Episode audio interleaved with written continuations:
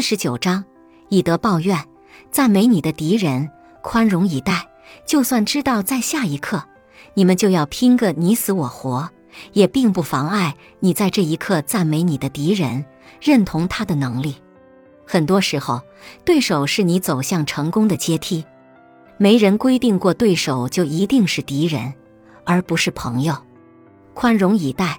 格雷与霍尔互相看不顺眼，但是上司安排两人一起完成一项任务。格雷非但不主动配合霍尔，反而多次故意给霍尔拖后腿，还四处宣扬霍尔没能力，办不好事情。霍尔心里觉得难过，但依然坚持以工作为重，沉默不语地忍了下来。当上司问起格雷的时候，霍尔还主动为格雷说话，称他工作态度认真，要求严格。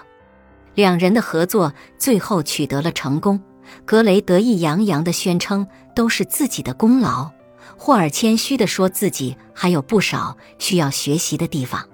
然而，上司在布置工作的时候，全公司再也没有人愿意跟格雷合作了。大家都在背地里议论他小心眼。又爱抢功劳，难相处，又爱记仇。沉默的霍尔却受到一致好评，同事们都觉得他度量大，不斤斤计较，既有能力又有美德。这个故事的结果会不会让你觉得意外呢？见人就说合作伙伴的坏话，谁还敢跟格雷合作？忍气吞声也要把工作放在第一。这样的霍尔怎能不让人称赞？